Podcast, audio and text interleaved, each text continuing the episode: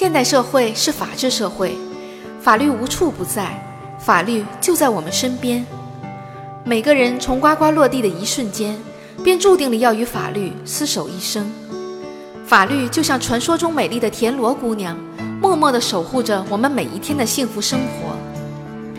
当清晨的第一缕阳光被浓烟遮蔽时，环保法会还给你一片清澈的天空；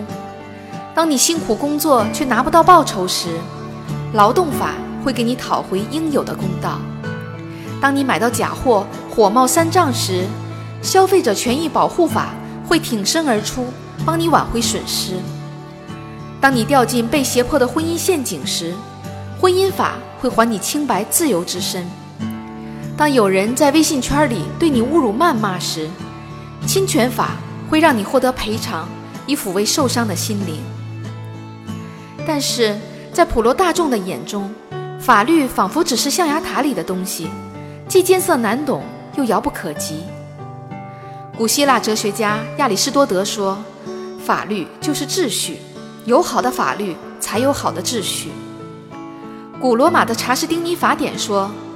法律就是善良和公正的艺术。”法学教授说：“法律是权利与义务的统一。”其实，法律说穿了，不过是一种生活常识。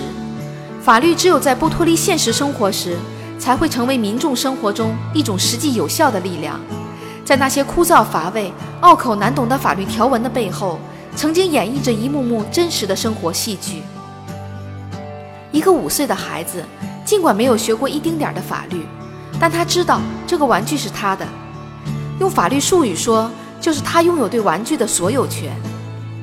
在美国，由陪审团来决定被告人是否有罪，而陪审团成员则是由随机抽取的、没有任何法律专业知识的成年公民组成。他们能够做出令人信服的法律裁决，凭借的不过是生活的常识与内心的良知。在现代生活中，法律已经如同面包、牛奶一样，成为大众的生活必需品。大多数人都在不知不觉中消费着法律带来的福利。当然，也有相当一部分人误入法网的纠缠，美好的人生平添了许多痛苦与纠结。从现实的司法案例来看，法律纠纷产生的原因主要有两个：一是对法律常识了解的不够全面；二是明明自己有理的事情却拿不出证据。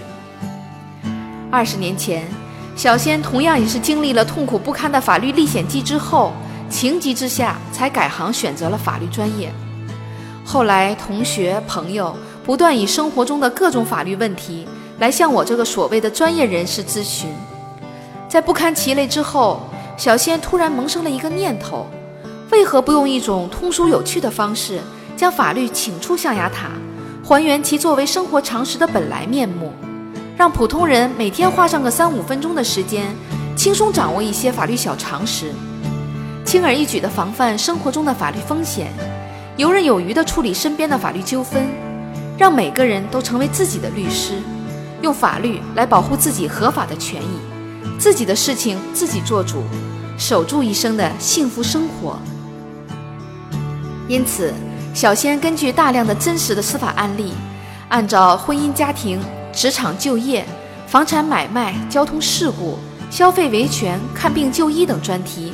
运用通俗易懂的语言。采用每天播出一期的方式，全面系统地介绍生活中的法律常识，并在每一个专题中结合具体的法律纠纷，提供完整实用的预防措施与解决办法。在未来漫长的日子里，仙人球将每天与你相伴。